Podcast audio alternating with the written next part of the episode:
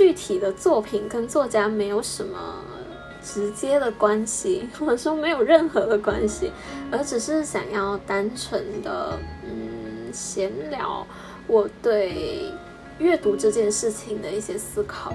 也算是一个读书天吧。继续翻一下我这一学期影视美学这门课老师推荐的一些比较教科书的那一种书，所以本来今天呢是想要说一期关于电影论著的。但是又觉得我的脑子完全不想思考，就想说啊，那就来闲聊一下我一直都在想的一件事情，关于读书这件事情，它应该是一个人的阅读，还是呃一群人的阅读呢？这跟我本身从小时候开始读书的一些经历，呃，一直到今天都有蛮密切的关系，所以我会大致的。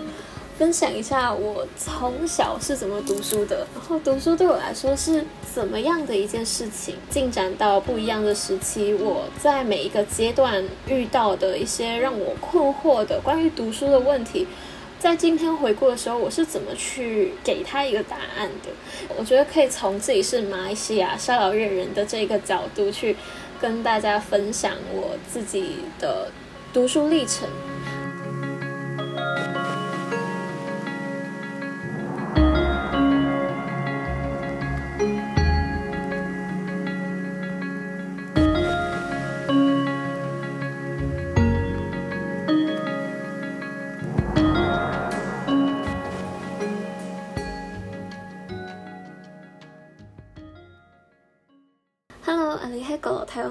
台湾你头嘎子意。Hello，这里是角落头，我是角落头的二头家子宇，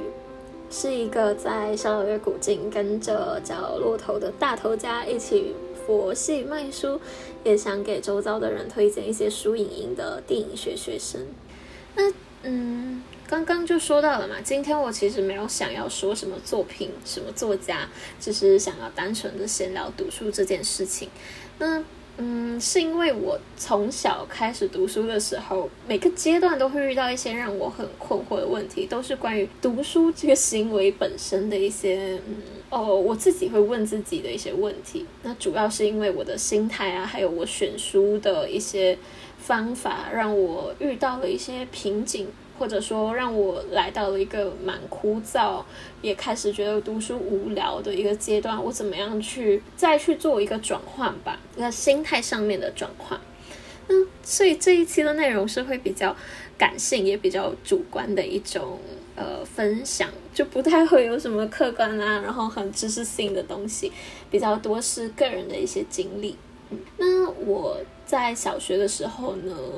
我就纯说感觉了，并不是说每个阶段都会很清楚的意识到，呃，自己是在读什么样的书，自己怎么样去选书的嘛。小学的时候几乎就是一张白纸的情况，呃，看到什么样的书，只要觉得封面吸引我，还有内容我会感兴趣的，就会拿来读。那我小学的时候呢，其实是比较比较物质的那一种，是嗯，喜欢书的质感。我那时候很有意识，自己是喜欢那种干干净净的纸张，而且喜欢各式各样的纸质。然后我挑的书那时候应该大部分都是科普啊、知识型的，比如像说什么《李清照传》啊，嗯，那种专是给小学生的程度读的那一种。还有呃四大名著比较小本的、薄的，是精选版的那一种，而不是原著哦。嗯。我觉得原因也是我那时候在小学的学校的那个图书馆里面，比较喜欢的一个角落，就是在呃最靠脚的那个地方，就几乎是图书馆的一个死角，图书管理员的柜台没有办法看到的地方，在那边选那一个柜子的书来看。然后一直到把那个柜子的书都看完了，我都不知道可以看什么了，我才跳到下一个柜子去看。但也是尽量找一个嗯有死角的地方，因为不太喜欢人家看到我看书的样子。因为当时候我小学的时候吧，我能够去到的可以把书摆的这种很琳琅满目的地方，大多也就只有图书馆。因为我觉得书店的那一种，呃，很多书书柜又特别高的样子，不太适合小孩子去看。然后我又不是很喜欢看漫画，所以不会到那种比较呃小孩子够得到的地方的那种摊子啊，那种嗯平面的柜子那边去拿书来看。我比较喜欢的是摆在书柜上面的那一些书本。就整整齐齐的把书籍都呃对着起来，我可以清晰的看到书名跟作者的那一种，呃，很展示型的那种书柜。那书店又会给我一种压迫感，好像想要看的书有够不到，嗯，个子很矮，到现在个子还是一样很矮，嗯，我就不会想到那边去，有点像自取其辱的感觉。所以我就会跑到学校的图书馆去看，就只能够借学校图书馆里面的书，或者在图书馆里面去看嘛。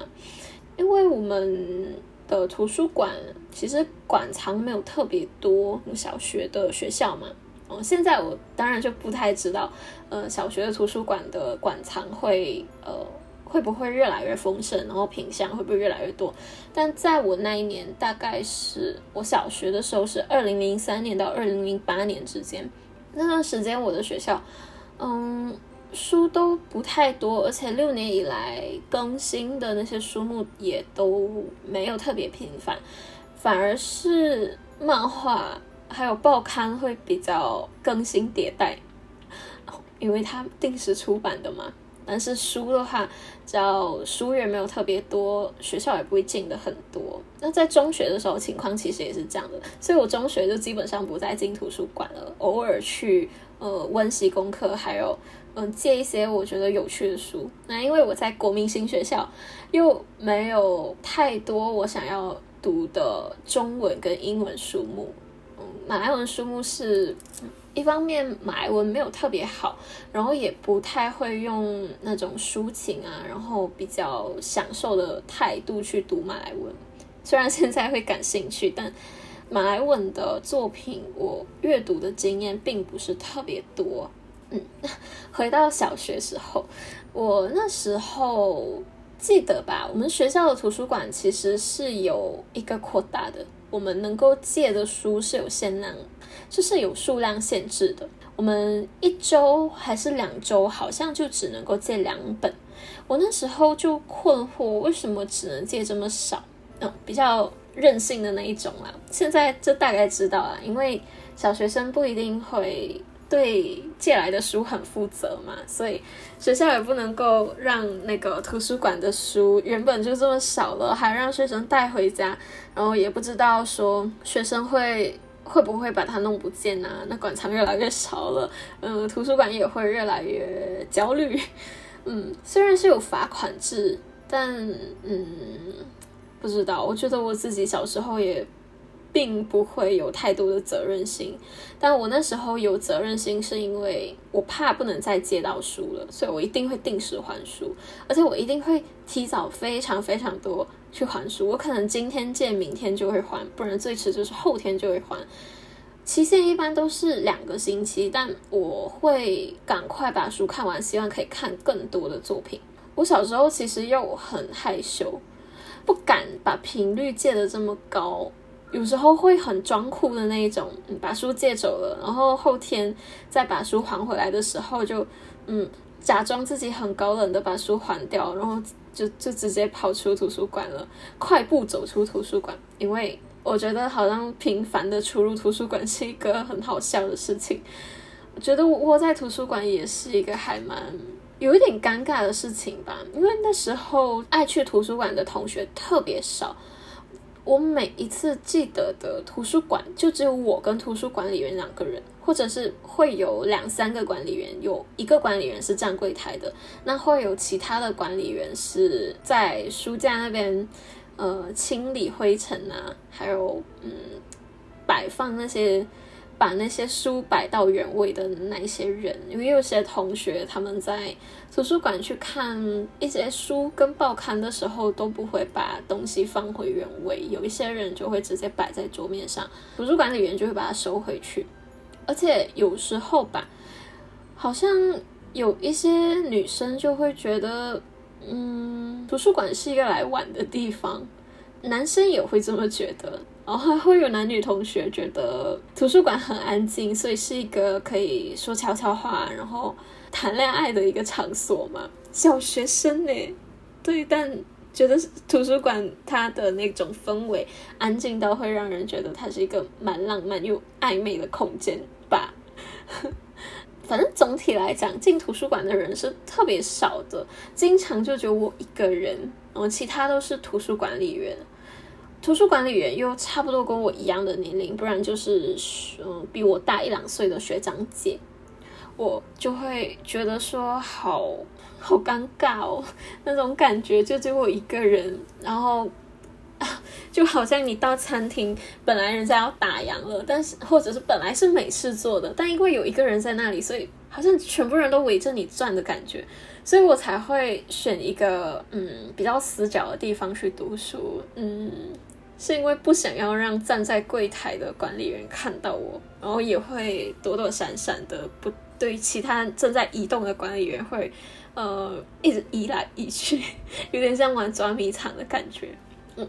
反正总体来讲吧，我觉得那时候读书对我来讲是一个蛮害羞的事情，我也会自己觉得是一个很好笑的事情。我那时候也不太能够频繁的把书借回家读，因为一次能够借的数量太少了。还有，呃，因为图书馆的氛围让我，嗯，觉得读书并不是一个很方便的事情，但我又特别的喜欢，所以我一般来说就会把一本书读个两三遍左右，嗯，甚至有时候吧，觉得剧情蛮好的一些书。会呃买一些新簿子来抄里面的一些内容，是用抄哦，我没有什么读后感，也没有什么读书笔记，不太会有处理信息这样子的一个能力吧。可是我很爱抄书，所以那时候就会借书，然后再买新的簿子去抄。我在小学的时候也做一个我以前觉得自己非常尴尬。的事情，而且也很好笑的事情，是我每一天都会到食堂，也相当于福利部嘛，在那边买一些布子啊、文具啊，然后另外一个地方就是它是同一个柜台，但在最角落的那个地方是可以买布子、买文具的，然后其他地方都是卖小吃的。我就会每天早上都到那里去买布子，呃，什么方格布啊、横线布啊、空白布啊。我买空白布的话是拿来画画的，那我买方格布的话，就是拿来抄书了。然后横线布的话，是我那时候其实硬笔没有写的特别好，所以我会买方格布来写，呃，抄那种中文的书籍。小学的时候，反正读书对我来讲是各种尴尬的事情，各种觉得自己非常好笑，好笑到其实。现在回想都觉得自己那时候怎么这么的天真。哦，说到抄书，嗯，我那时候觉得把书抄出来是一件很厉害的事情吧，因为那时候对出版这件事情没有什么概念，对影印也没有什么特别的概念，只是觉得说，呃，可以完成一本密密麻麻的字，有很多内容的。可以翻的一本书是很了不起的一件事情，但那时候没有什么特别的创作力嘛，就只好把我看过的书给抄进簿子里面，然后看到自己抄的那个书是满满的啊，翻那个声音嘶嘶沙沙的声音就好疗愈哦。我记得吧，我小学的时候有一年，可能是一年级吧，一年级我去做这样事情嘛，一年级我是在。抄课本，对我还不太会去图书馆，但我会把课文抄下来。嗯，我记得好像是马来文的吧，然后把课本上面的课文写在一本布子上。然后有一次，应该是不小心把那本布子交给老师了。后面发生了一件我觉得还蛮好笑的事情，就是我莫名其妙的拿到了一面硬笔抄写安慰奖，那是我的第一面奖牌。那时候还很惊讶，而且全校那时候周会上面就我一个人拿到了这个奖。我们每一周应该说每一个月吧，只要有什么比赛，像什么写作比赛、绘画比赛，都会颁奖。会从呃奖牌安慰奖牌颁到一奖到三奖的那个奖杯嘛。就在颁完所有的奖之后，嗯，我其实就很无感啦。我就听到了自己名字，有点错愕，因为我们学校其实并没有办硬笔比赛这个奖，但是我却拿到了硬笔比赛安慰奖，这是怎么一回事？呃，我纠正一下吧，可能不是没有办硬笔比赛这个奖，而是。我没有主动去参加过这个奖，而且老师也没有提醒说这一次的呃什么作业啊 会是会拿来参加什么奖这样子的。因为如果是其他的像作文比赛，老师会提醒说下周是作文比赛，所以你们就准备一下再来写这个作文这样子。但那一次的硬笔比赛丝毫没有那个印象，而是非常突然的就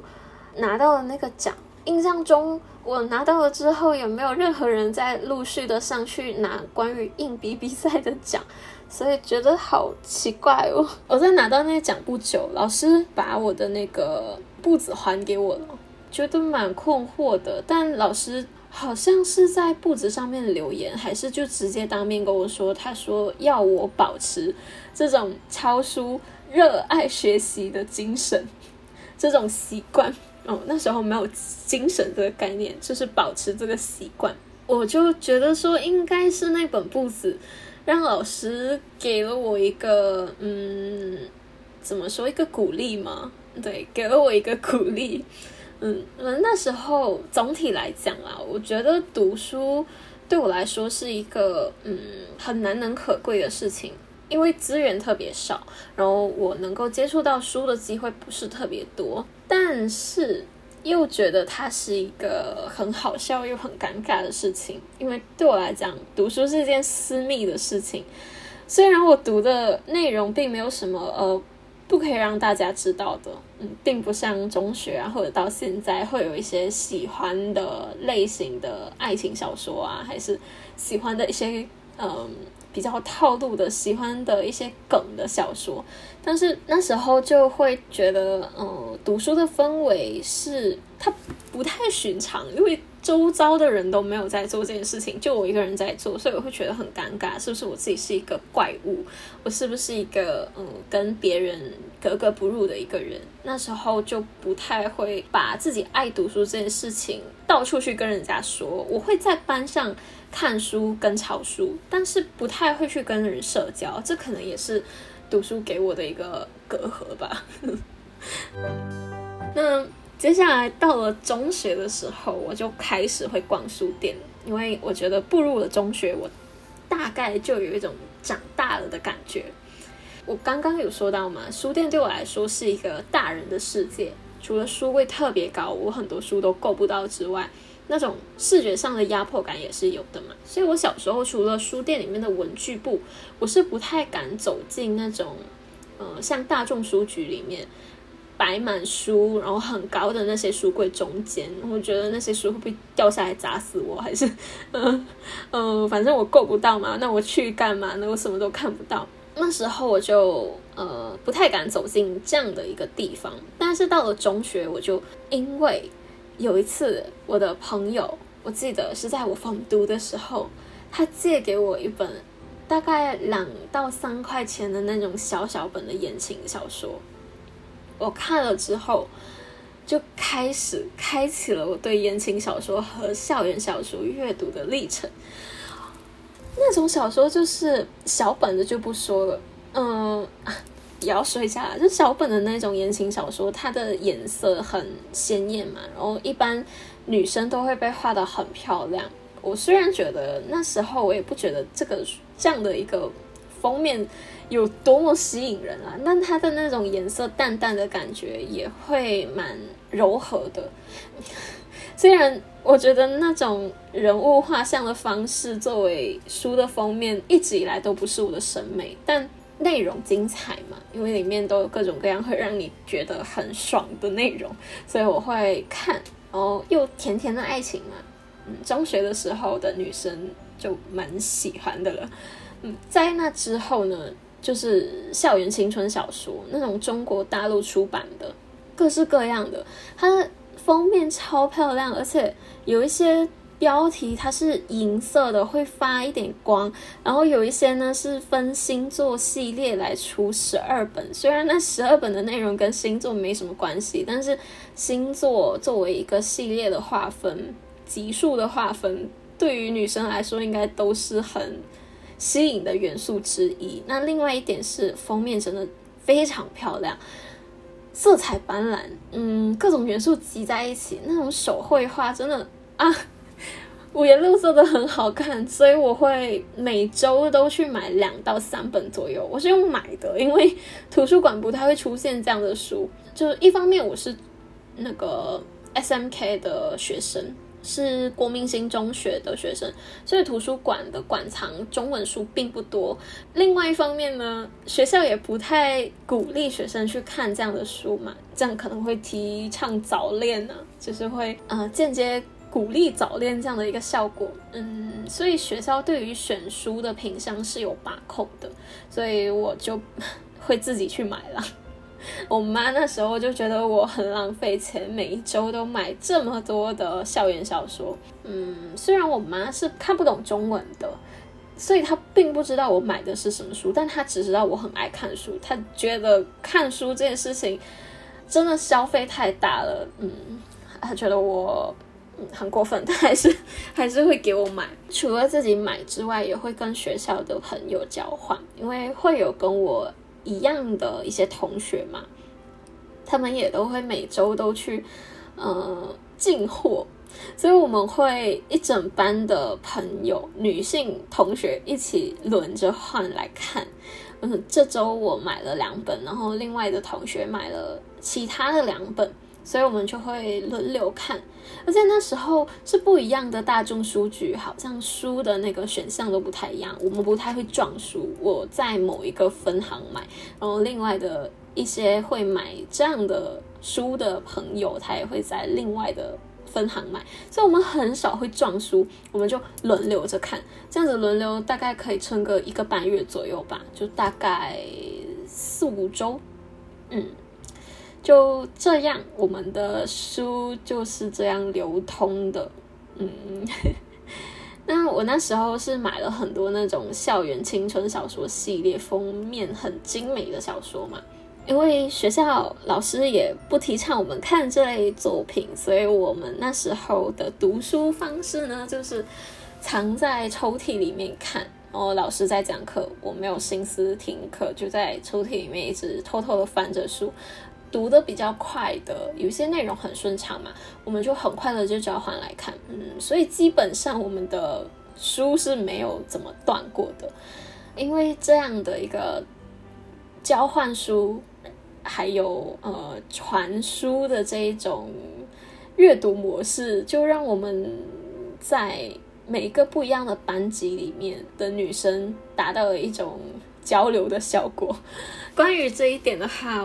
还有一个因为书而改进的一些友谊关系，我觉得也是蛮神奇的。有一次我跟我的好朋友冷战了，嗯，跟阅读没有关系啊，但我们就是吵了一架。那时候他是比较少买书的一个朋友，他经常都是跟周遭的朋友借的，呃。的同学，那呃有一次我跟他冷战之前就有给他借了两本书，那我的书还在他那里。当然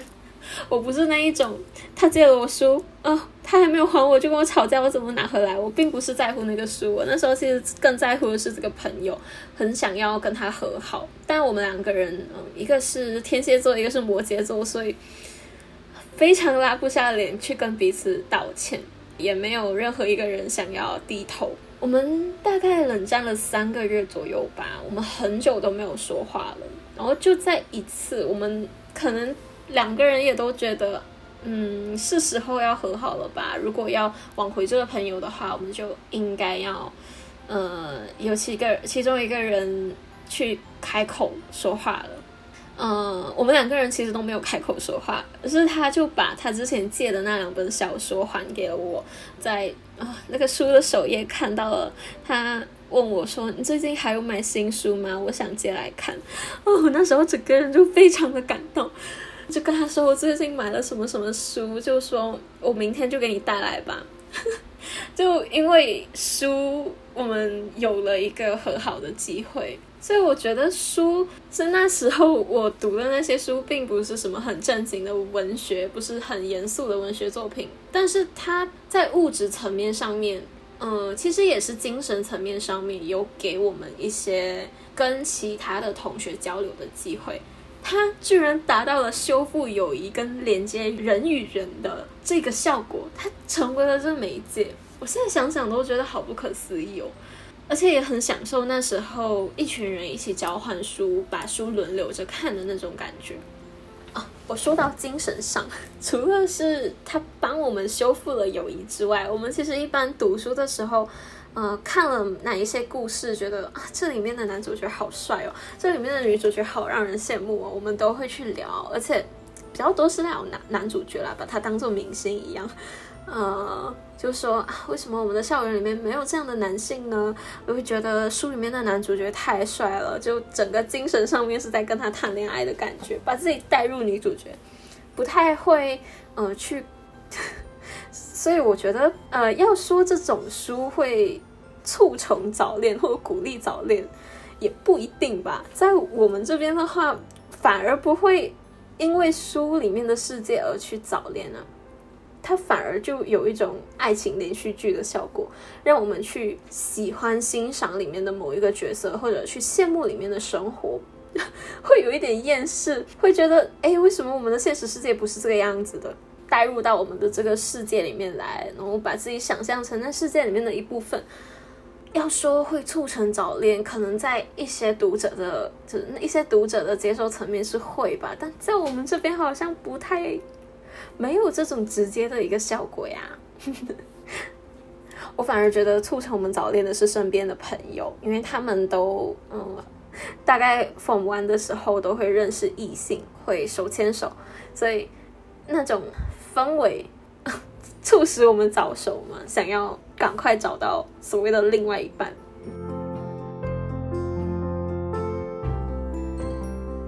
到了中学六年级的时候，我觉得是精神上面我长大了很多。我几乎都不再看那一类言情小说跟校园小说了。嗯，因为我之前虽然说那一类小说，它在精神跟物质层面。啊，我一直说物质好像也不是很合适，或在我们现实的这个生活里面，它不是一个啊，它它是一个呃可以连接我们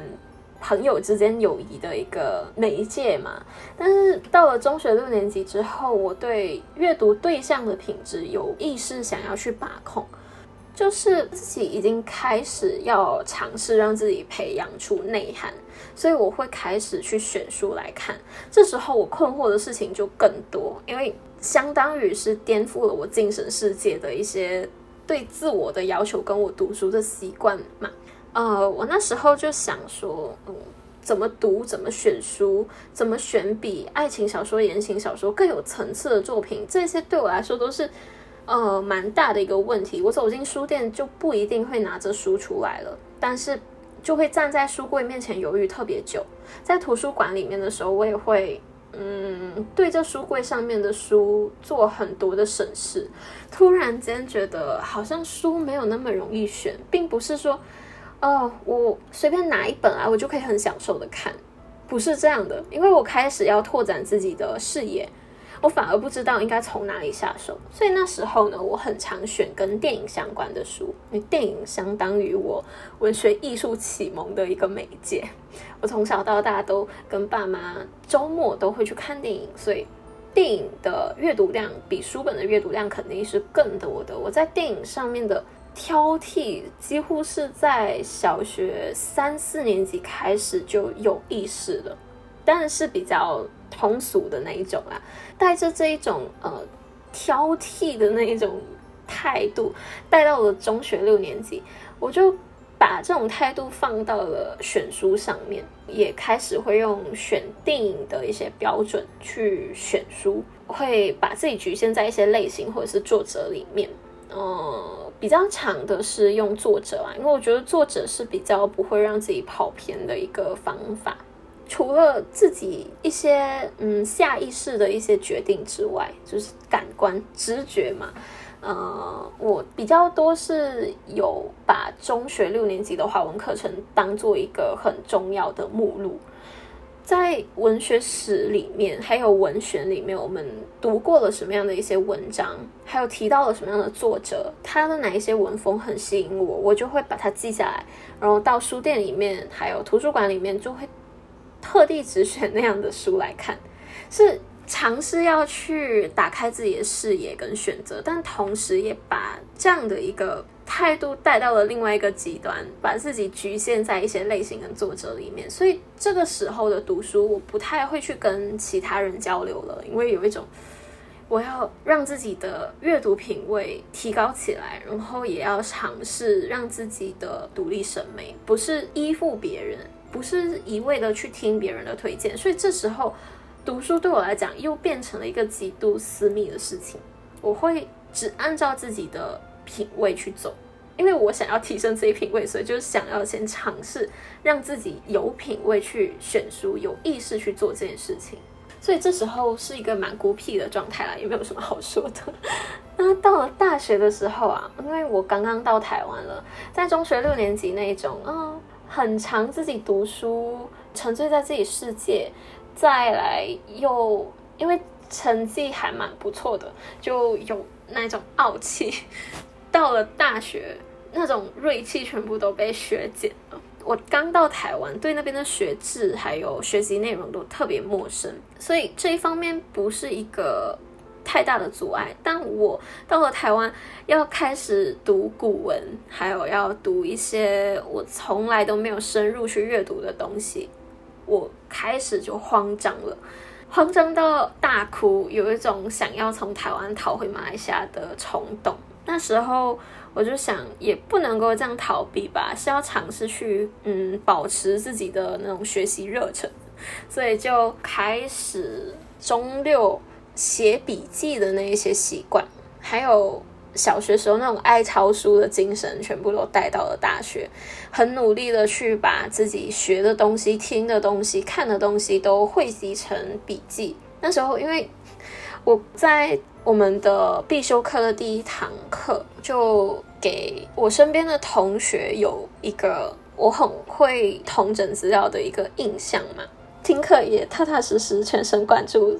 所以可能也是因为这样，就会有一些就会有一些同学找我来一起温习。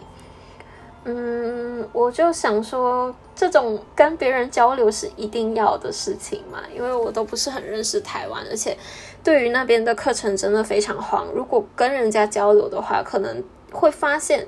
会不会其他人会有解决我困惑的方法，或者是我自己的困惑原来也是对方的困惑，那我们一起困惑，就有一种同甘共苦的感觉了。我不会觉得特别孤独，所以那一种一起复习、一起读书的感觉，让我开始享受跟其他人一起阅读。到了大学二年级的第二学期吧，我就开始办了读书会，是呃有去申请学校的一个读书计划，它的项目，然后有给我们批一些款项，我们在读书会的时候可以一起吃饭呐，嗯，我们印海报啊，还有就是买文具之类的是可以报销的，所以那时候就办了。读书会，我办读书会上瘾，我之后就陆陆续续办了两次还是三次吧，每个学期几乎办一次左右，不是左右就一次。之后升上了研究所，还有升上研究所之前，也就是我入学之前，我就有了更多的机会去办更多的读书会，是形形式式的那一种，没有受资助啊，但是会自己减少成本，因为我们在线上办嘛，我几乎。大部分都会在豆瓣 APP 或者是嗯 IG 啊 FB 啊去剖自己的呃要召集读书会的成员的一些想法，嗯会有一些同学朋友会有兴趣，那就一起读书，嗯对，反正就是一个很频繁去跟不一样的人一群一群的人一起读书。虽然是蛮有效率的，但是这样的一种读书模式也开始了，也开始给我一些读书应该是怎么样的一个形式，给我在主观上面有一种一种啊，开始就有了一些烦恼啦。我之后再，我接下来再说好了。嗯，就是哦，我在开始要入学研究所之前，还有我开始了研究所的学习生活之后，我的读书模式其实就综合了我之前的许多方法，就是这主要就两个嘛，一个人读书或者是一群人一起读书。那首先一个人读书，我就把它放在我读专业书的时候。那我在读专业书的时候。因为很难找到跟我同一个专业的人会想要读同一本书目，所以在读专业的一些论著的时候，它就变成了一个私密的事情，是我一个人的事情。但之后我又想说，如果我只读这些，那我就没有一些调剂我生活、调剂我阅读的内容的一些。呃，书了嘛？觉得我的生活变得越来越枯燥了。我应该要读一些有趣的东西，而且也可以增广见闻的东西。想要多读一些文学的名著之类的。我就啊，寒假的时候吧，就开始也办了读书会。就在这一段时间，跟研究所相关的时间啦，我。大部分都在零零散散的，会跟不一样的朋友跟呃一些网友去办读书会，做一些有主题的、有规划的一些阅读跟讨论。在讨论跟自己一个人读书的时候，两边双管齐下，但同时也都到了一个蛮瓶颈的时候，就是开始对阅读有一点烦闷枯燥的感觉了。我自己读书会觉得好无聊哦，因为自己读书自己想，然后有什么想法我把它输入起来，又没有一个回应，我只能自己跟自己对话。这样的一个方式并不是我会享受的。我在大学的时候可以说是一个蛮平衡的状态，我自己读书，我可以顺便跟我的跟我一起读书的同学，他不一定跟我读同一本书，但我们在呃一个桌子上面自己。做自己事情的时候，我读到一个片段，觉得很有趣，我就会把那个片段念出来，然后问对方的想法，那对方就会回应我。这种交流的过程会让我觉得自己读书有一些想不通的事情，或我觉得很有趣的事情，去跟别人说出来，我会有一些回应，可以刺激我更多的思考。但毕业以后回到家乡，我开始在线上办一些活动，然后在线上上课。这些东西又变得非常孤独了，开始觉得它好枯燥哦。我虽然就只是一味的在接受书里面的内容，而不是去消化它，然后去跟外面的声音对话，让我觉得读书会不会减少了我可以吸收到的东西，还有我思考的东西就变得越来越少，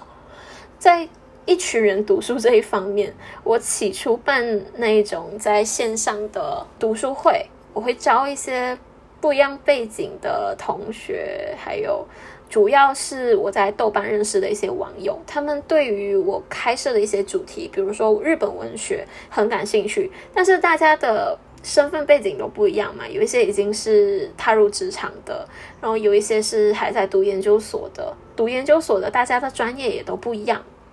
所以大家挤在一起的时候，我们讨论的明明是同一篇作品，但大家的想法都不一样。所以我觉得这种有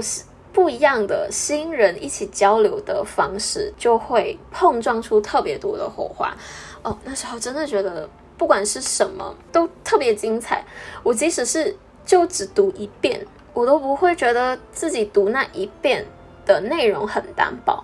而是从自己阅读。大致了解到的一个内容，还可以了解到不一样的人是怎么去想这个作者，他是怎么样去表达他的内容的。我那时候就觉得好好兴奋哦！但是在这种读书会组织久了，你跟他们越来越熟悉了之后，就会因为太熟悉，开始。很理解对方的思维，你就知道啊，他是这专业的，所以他在读书的时候，他都会考虑到某一些层面。所以我在读那本书的时候，我已经很顺其自然的会去为每一个人设身处地的着想，去猜测他们的一些想法，然后在讨论的时候，大家可能也渐渐达到了一种默契，就会可能讨论的那些课题就变得嗯比较不出乎意料了吧。我们选书也都蛮保险的嘛，都选名著，不太会选那一种嗯现当代的作品。现当代的作品就是哦，因为跟我们是同一个时代的，我们可能会对它有更多呃思想上面，或者是它所呈现的一些课题上面有比较靠近的一些思考，所以。他说的东西我们不一定会去理解，但如果是年代比较久远的，又算是经典的作品的话，嗯，一般读者会对他保留一种嗯尊敬，不会对他有太多的批评，所以我们大致就讨论的模式也就那几种了。而且我们因为太了解对方的思维，有时候在讨论的过程也会很想快点结束掉那个讨论。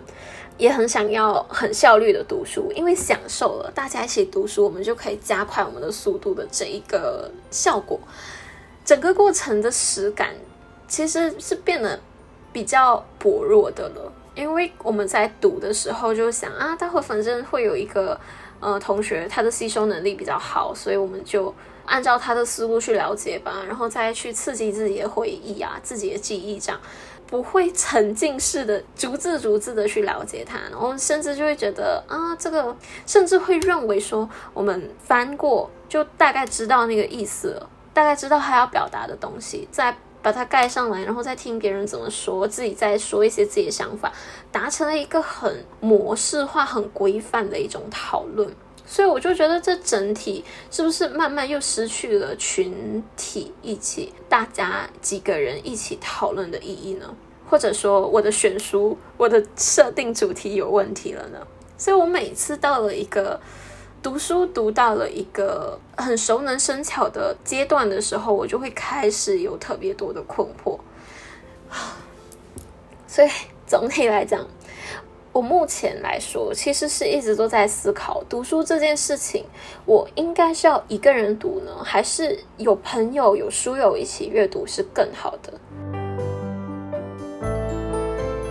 那我在之前其实就写过一篇部落格文章，我觉得它一直都是我到了一个阶段的时候会回归的一个嗯状态。那一篇文章对我来讲也是一个可以总结我所有今天在这边自言自语说的一些内容。那，嗯，我就把那一段念出来吧，是一个还蛮懒惰的一个结语，但我觉得这个是蛮能够总结我一直以来所有的困惑跟心态。当然也会换啦，因为这毕竟是我自己的日记，所以，嗯。它可能会随着我不一样的年龄啊，跟学习状况会有一点点的转变。那我就在这边跟大家分享。就是想写这篇文章，是因为今天中午自己读书的时候思考了一个问题：